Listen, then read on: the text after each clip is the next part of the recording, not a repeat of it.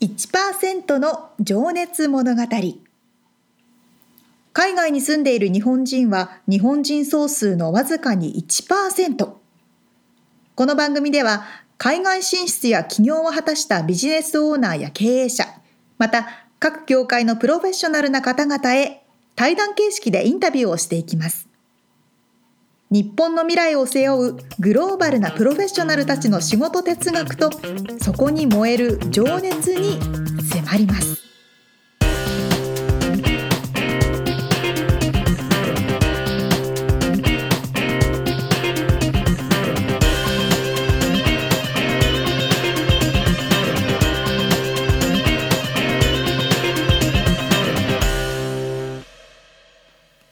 こんにちはこんにちは。 1%の情熱物語第20回を迎えましたイエイエイパチパチパチパチパチパイ。チ二十回。いやー来ましたね20回も来ましたね意外とあっという間ですね嬉しいですね、はいあの全然話違うんですけどは私緑茶が大好きなんですよい。緑茶。みつさん飲みますお茶グリーンティーうーん、あんま飲まないな。日本にいる時からあんま飲んでないですいや、だ、出され たものは飲む飲みますけど。あ の私おば自ちゃん分子だったかからら自らは作んないあな。本当、うんうん。これに実家帰るとお茶出されますまあ、あの、ちっちゃい頃は麦茶をよく飲んでましたけど、緑茶っはいはいてはいちっちゃい頃って熱いお茶飲めないじゃあん。飲みたそういうことなんか冷たいお茶しか飲めなかった から。猫舌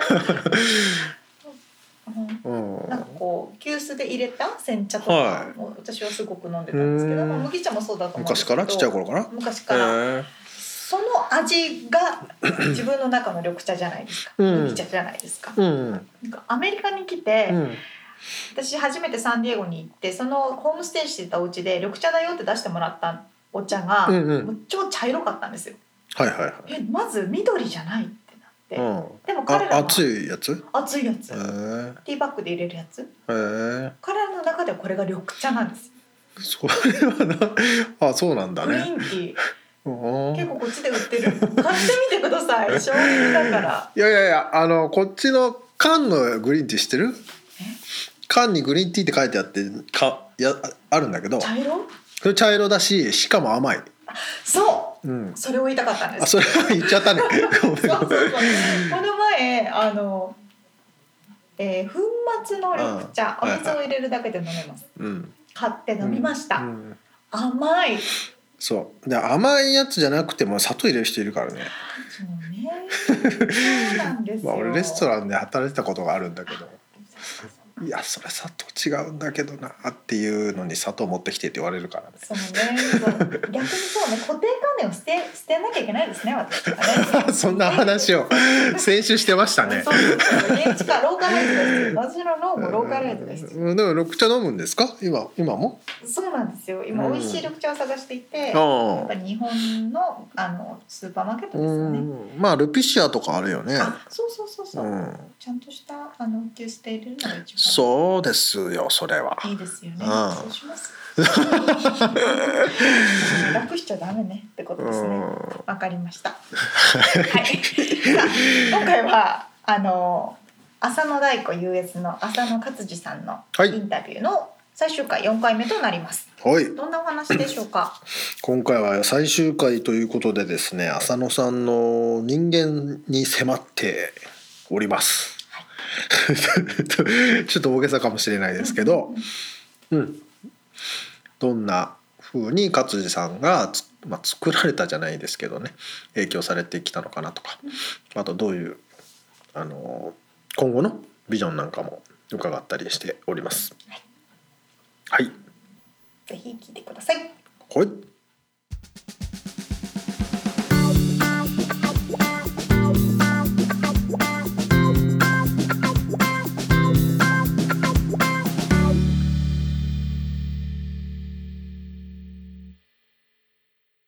仕事をしてて、はい、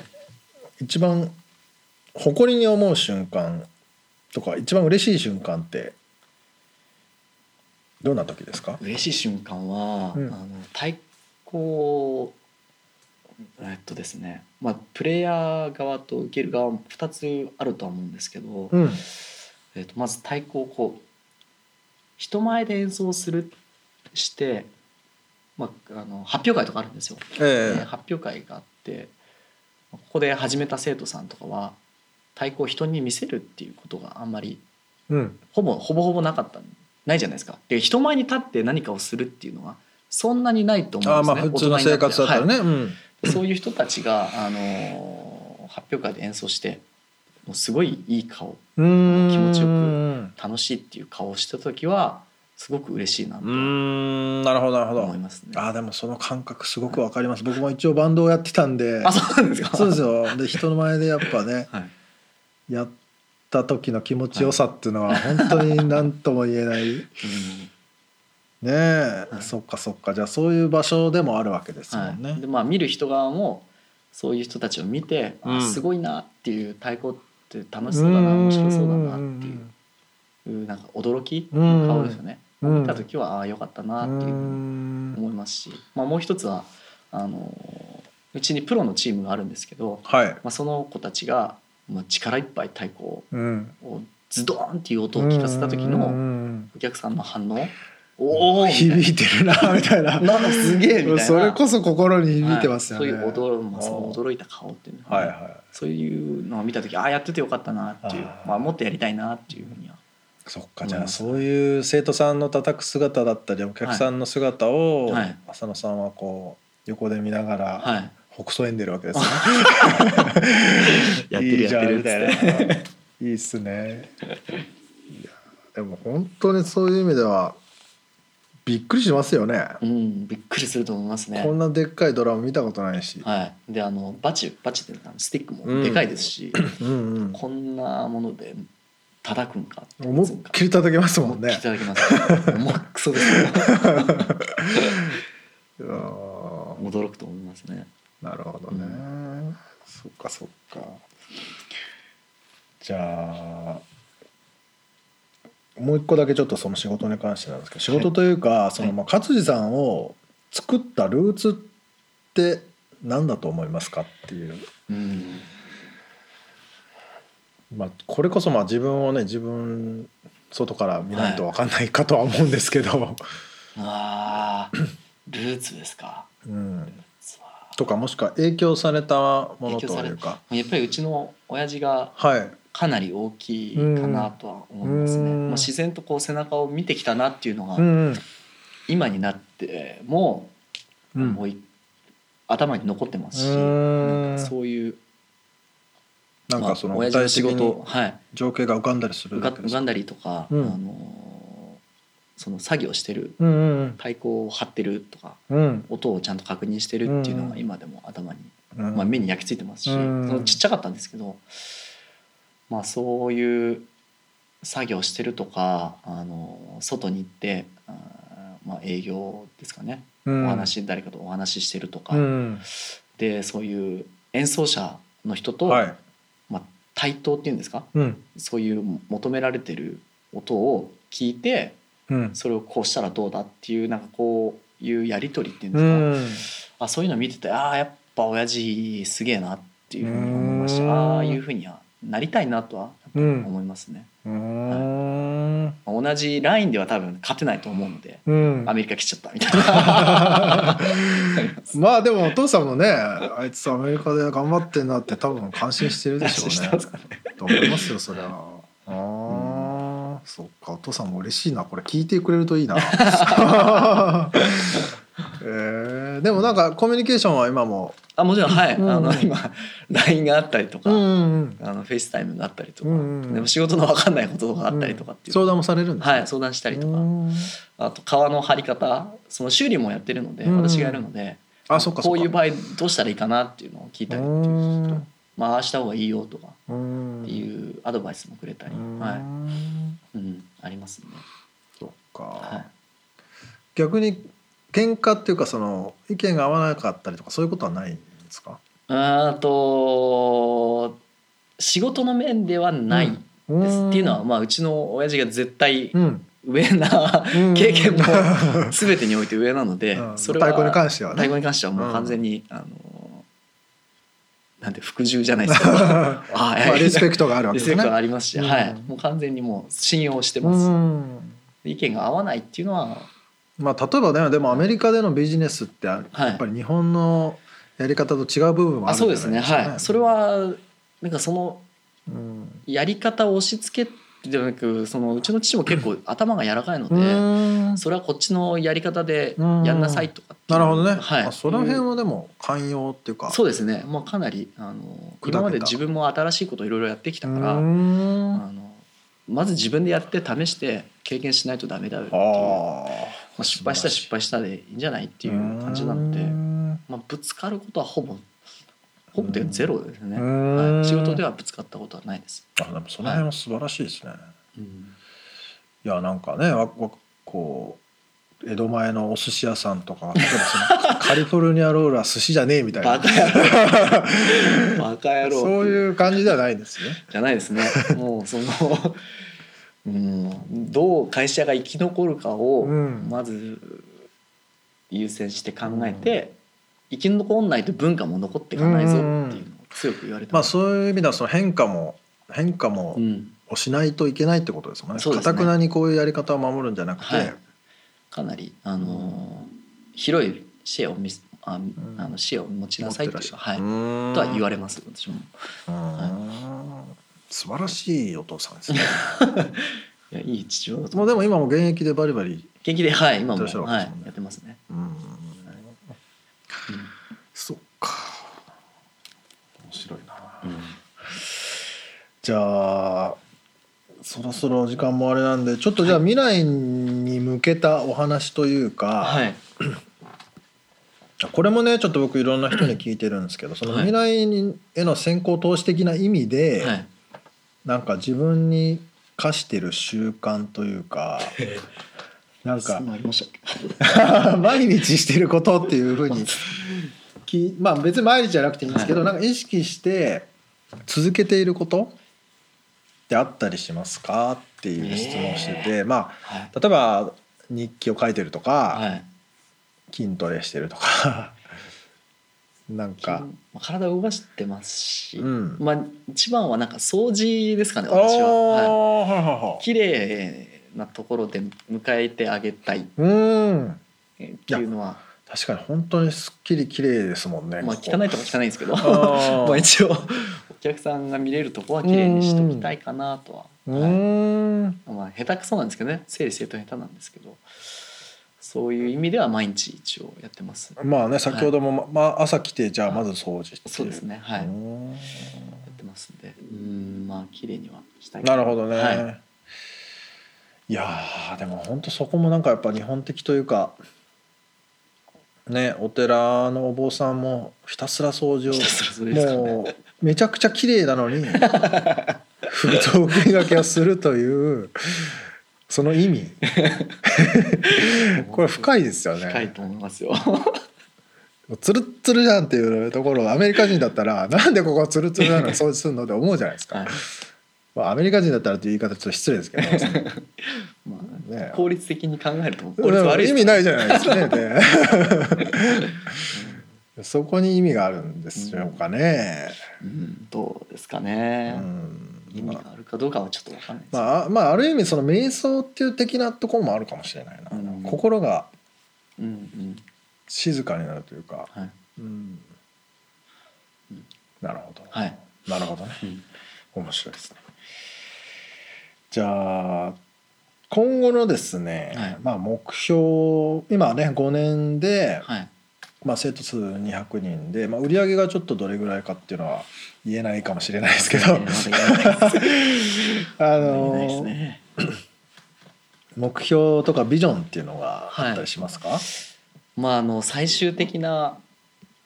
まあ、ゴールっていうんですかねうんこうあるありたいなっていう大きな夢は、うんあーまあ、東側にもこういう拠点を作ってうんでなおかつ、まあ、西側のここに、まあ、合宿所みたいなあ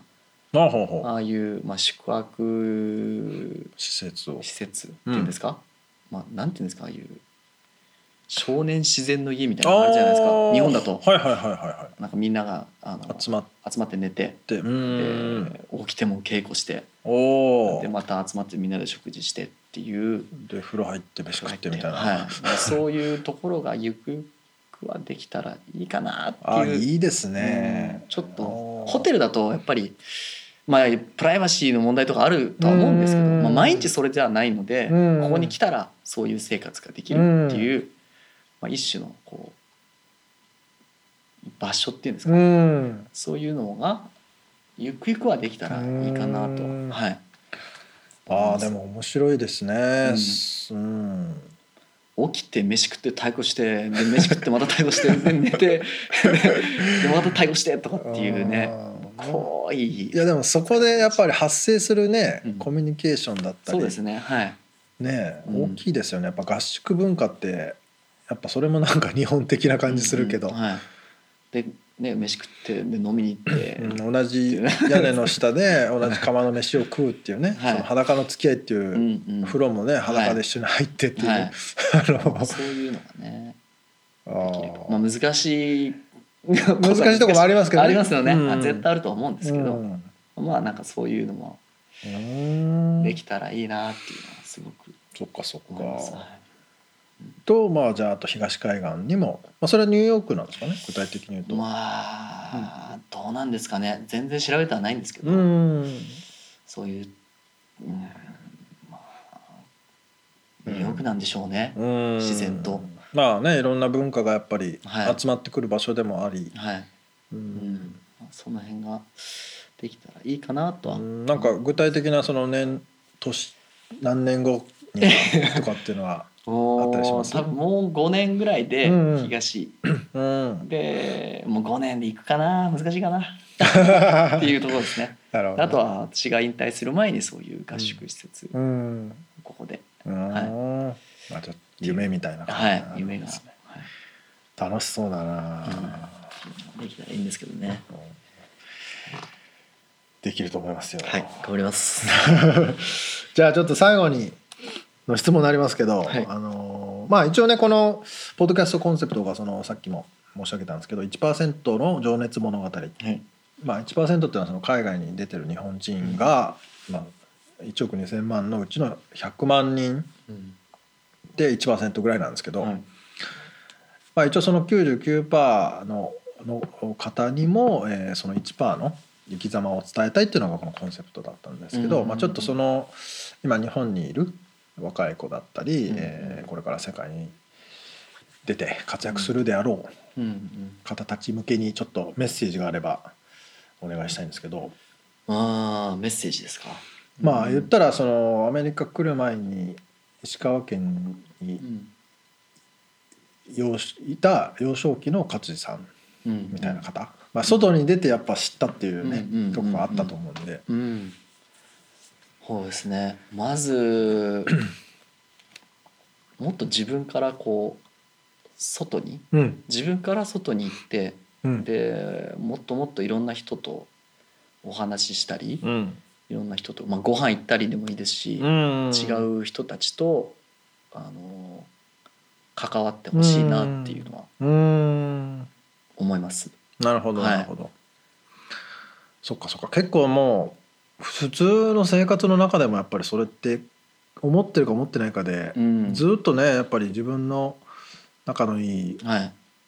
ことそのまあコンフォートゾーンっていうんですか、はいはいあの心地よいところにうんうん居座ってしまいがちですもんねで。すね私も、まあ、今もそう思いますもん自分もやっぱり、うんその地元の友達うんと会うのがね、うんやっぱなんか落ち着くし気気楽楽だし,、うんいいなとは思いますし、うんまあ、それをやっぱりねもう一歩うん出さないと、まあ、出せばまあもっと外もにっと、うんはい、違う世界が広がるってことですかねはい、違うものが見えるし、うんまあ、いいも悪いも見えるっていうのはすごくいいかなとはうん思います。うんで見てからその自分なりに噛み砕いて、ううんん、判断うんすればいいなとはう思いんます。うんあのまあ東京にね出る出ただけで結構変わ変わったというか勝地さんねはい中が見れたっておっしゃってましたけそど、うでアメリカに来てからはまた違ったものがあったりそうですね。しましたかはい。うん、やっぱりそのこっちの人たちのうん対抗のうんなんていうんですか取り組み方っていうんですか、うんまあ、ひある人はこう、芸術として取り組んでらっしゃる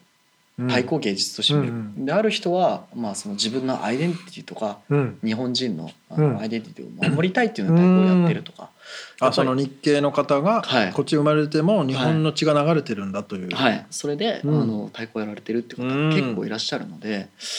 わあそれ見てああやっぱちょっとこの背景が全く違うなとうん日本とうん自分の見てきた太鼓のやってる人たちの太鼓と全くこう違うっうんていうのを驚いてますね今でも驚きますねう、んうん、全くこうもその持ってるものっていうんですか、うん情熱の傾け方がうん色が全く違うと思いますお同じ情熱を持ってたとしても色が全くへえ違うなと思いますね、なるほどね、んそれはこっちで生まれてはい、どどういうこどういうし気持ちなんだろうなこうなんでしょうかねなちょっと日本人私日本人なんで何とも言えないですけどう、うんうんおその聞いた話だと、うんその収容所に入れられた人たちはかいらの流れでこう太鼓も来てる昔昔からある太鼓チームはそういう流れもあるよとは聞いたことがありますし、まあその戦争の時にアメリカにいた日本、はい日系の日系方の人がが収容所に入れられたということで、そういう思いで日本人としてのそのうん誇りとか文化はいをちゃんと守ってたりとか、その中で太鼓をまあどうにかこうにかなんか作ったんですかね何か叩いてたのかなどうなんでしょうかねちょっとそれは分かんないんですけど私はあんまり詳しくないんですけど、まあ、でもねその打楽器ってねやっぱり一番おそらく最初にうん、人間が編み出したそうですね世楽器界最古っていうことですよね。あの何かやっぱ叩けばね、うん音が鳴るんで、はいはいはいそこでのコミュニケーションだったり、うん楽しみ方っていうのを、うんもしかしたらその辛い中でうんうんあの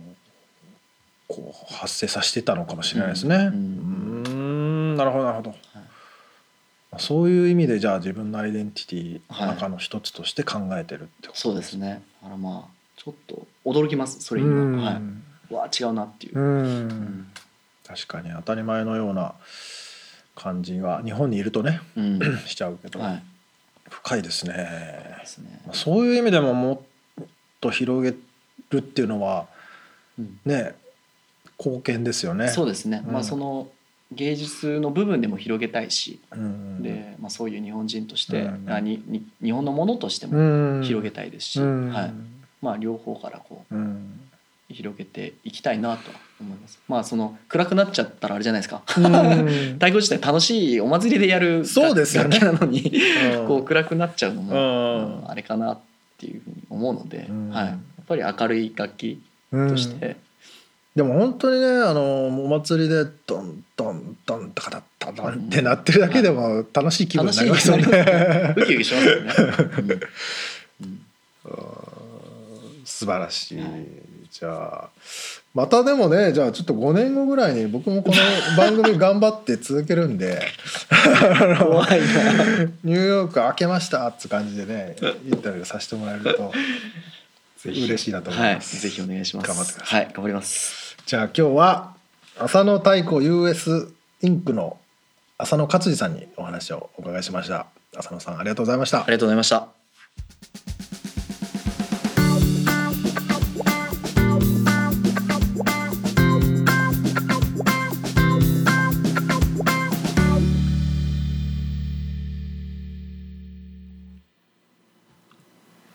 あの少年自然の家みたいなうんのを作りたいっておっしゃってましたね。なんつうんですかねああいうの合宿所ってい合うのかね宿所でもそれをぜひしていただ きたいなんか今こう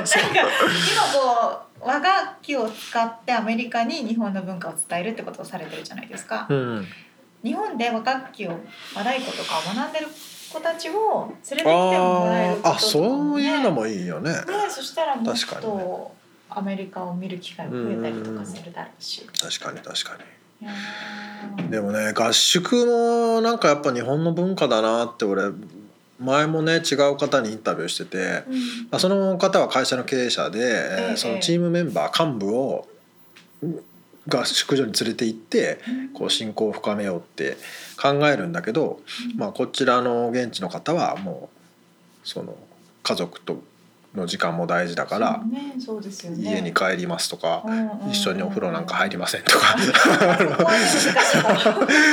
いろいろだからその辺の文化の違いもあるけどね、うん、だから日本の方が泊まるにはいいんだけど、まあ、そこもだから浸透させていくというか面白い挑戦だなと思うけどねそううでん、本本当でもいいお父様です ねね、いろんなう挑戦をさせてもらえん、てそういやでも本当ね生き残るって変化するっていうことなんだなって本当に思いますよね。おっしゃる通りだと思いますね、うんうんいやー楽しみですね5年後インタビューさ せてそうニューヨークかな次はね。ですねであの私たちも頑張らないといけない というで一緒に合宿所に泊まってと あそういうことです 夢が広がる、はい、そうですねありがとうございました、ありがとうございます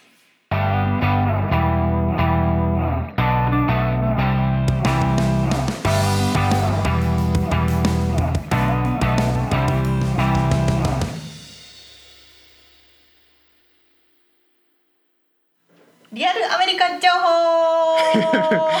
イエイパチパチパチパチプハプハプハさあロサンゼルスから最新のビジネス情報や生活情報をお届けしていくこのコーナーですはい今回はですねうんアメリカでのうん人材採用はいはいは求人募集いうんとかについてお話ししたいんですけど、もううんうん私も実際にビジネスの現場ではい人材とかの現場に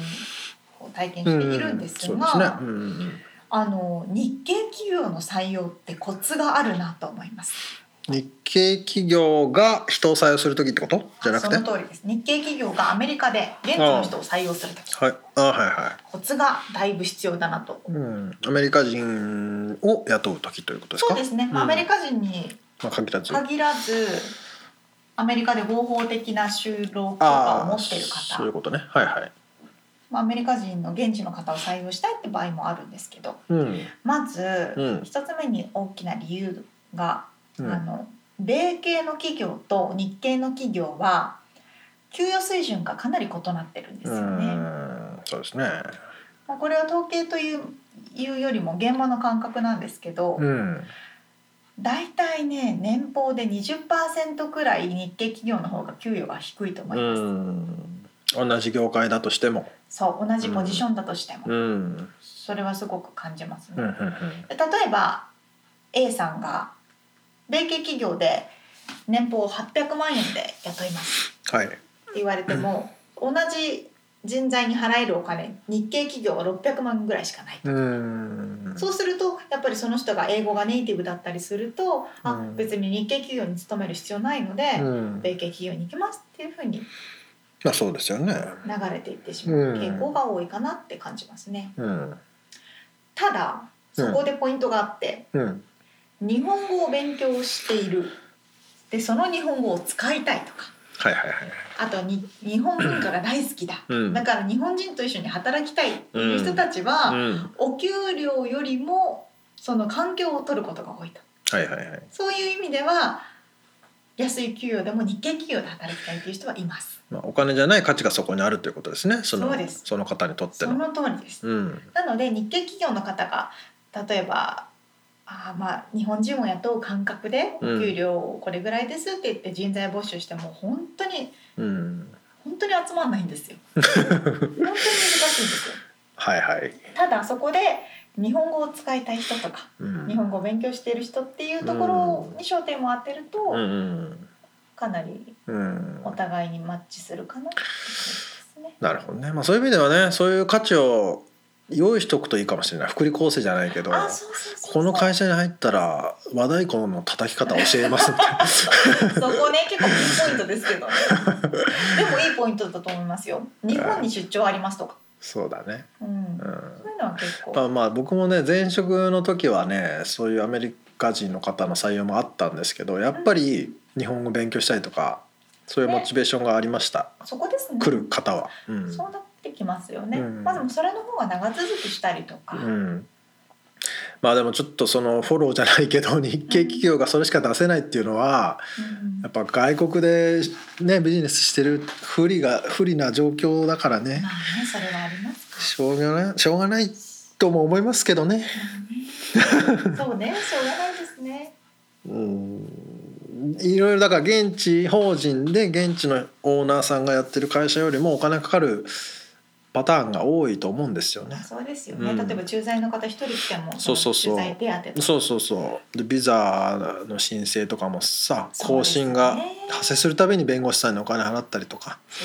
うかまあ、あとそのビザがディナイされたらまた違う人雇わないといけなくてそうですよねその辺のこのコストがねどうあしてものかかっちゃうんでね、うんうん、でもそうう難しいですね。日本に興味のあるアメリカ人たくさんいますから、まあそうですね。そうそうそうまあそうなると結構ギークが多いんだけど ねあのアニメね、オタクの人、さね、オタク系うんそうそうがね、そうまあまあまああの結構日系企業のねあのオフィスとか行くとはい、アニメの写真描いた 車とか結構止まってますあよねああれなんて言うんだっけあれいたしゃあっていたしゃ日本産とかこの前なんか後ろでうし車の後ろに日本語で「すごく恐怖」って書いてある言いたかったんだろうな たまにタトゥーとかでも変な人いますよいねますよね浪人とか多くないですかあ ーわかんな分いかんないけど恥ずかししくなっちいゃうやいつろがんなね、人がいますうんあのはいで、は例いえば何でしたっけアメリカのはいはい主要な求人サイトっていうのをちょっとご紹介したいんですけどはいは日本で例えば有名な求人サイトっていうとマイナビとかリクナビとかいうんなんですかね俺あんまりちょっと就職活動したことがなくてで すねピンとこないですけど、まあ、バイトはあバイトルとあか、のなんか見てたけど「フロム A」とあかそうそうそうそうそう そうそういう感じのあの求人サイトってこはいはいっちにもたくさんあってはい今一番活発に動いてるなって感じるのはインディードうんうんインディードはでも日本もにも行ってんじゃないのうん日そ本でうだねもかなりん使ってる人多いですうよね。んインディードはあの無料で掲載できるっていうのもあっうて、んかなりここが活発に動いてるかな使う人もうん掲載する人もうんあとリンクドインはいリンクドイン日本でも使ってる方が増えてきたのかなとは思いますけど、そうですよね多分ねうんビジネス版のフェイスブックみたいな感じ、うんうんまあこれは双方向でそうそうそうそいける感じですよねう自分うのん、働いてる場所とかを載せてうん、まあ自分の経歴とスキルとこんなことできますってと結構 ね名前で検索するとどこで勤めてて何どういう経歴があるのかってうん全部バレるんですよ、まあねまあバレるっていうかそのバレてもいいように書いてるんじゃないですかあでそうもそれは 探してほしいからねあそういうことかそうういうことか、んそうそうそうそのリンクドインとかうんあと意外と ね最近動きが少ないなと思いつつも古いうんモンスタはいはいはいーモンスター王道ですねえ確かそうだな昔はさらに2000何年2010年とかはピピークだったのかな、よねわうんうんうんかんないですけど、まあでもやいまだにモンスタ使ってるんーですかね人多いでうすかねん、まああとえっ、とググラスドアとかあ知らない新しいスタートアップのものうもんたくさんあるので、へえまあでもこの王道ぐらい押さえておけばうんねいいのかななんて思いますけど、えでも本当にこれね働き方が変わってくるっていうか個人がこういうことできますよって言って多分いろんなプロジェクトにうん、配属されるっていうか一個の組織にだけに所属しないで、ああそうですねいろんなことやるっていう人が増えると思うんですよね、うん今後ね。現状も副業をしてる人ばかりですよね、うん、で日本もね副業をどんどんこうなんつうの OK になってきてる、うんうん傾向あるみたいですよね。ううんん、確かにそうですねだからい一つの企業で3 4 0年勤めるっていうか、方は少ないですかね、そうだからそういう意味ではそういうところに自分がこういうふうにこういうことできるよとかこういうことしたいんだってうん PR するのが大事かもね今後ね。そうですね僕もリンクトインのページあるけど何にも書いてな いからね。安心しましょうかそうですね。私ないのでちょっと作る方ないですうんはさあということでい。今回のリアルアメリカ情報でしたはい。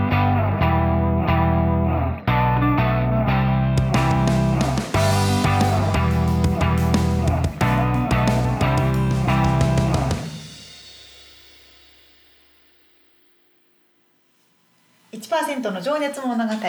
こでさよならの時間ですねさよならの時間ですね。ちょっとまだ次回のインタビューさせていただく方はまだ決まってないということでそうですね誰。になるか楽しみですけど、勝地さんの話面白かったですね。ねえ和太鼓のお話、ありがとうございましたありがとうございます。さああのお話しした内容ですとかリアルアメリカ情報の詳細はブログにて掲載しております、はい。 podcast.086.com podcast.086.com もしくは1%の情熱物語で検索してみてくださいはい。みちさんこの後の予定はえっとね、アップルストアに行くんです。えなん でのなんでえっとね、バッテリーがまたなんかおかしくね、俺変えたんだけど、6S なんですけど、えバッテリーのおかしくなんないおかしくっていうか、私 SE ですパフォーマンスが。まだで元気です変えたらめちゃくちゃ戻ったんだけど、なんはかいまた最近ちょっと調子悪くて、あらで変えてっつったら来いって言われたからもね、めんどくせえなと思いつつ行きま。行きますすはい 久々さんのご予定は、今日はラーメンを食べますあ、そうなんラーメンを作りだ。ますあ、た作るわね。そうそう買い物行ってねうんなるほどね。はい、というくだらない情報でした。という ことで、今日も聞いてくださってありがとうございました。はい次回も1%の情熱物語、お楽しみに。バイバイ。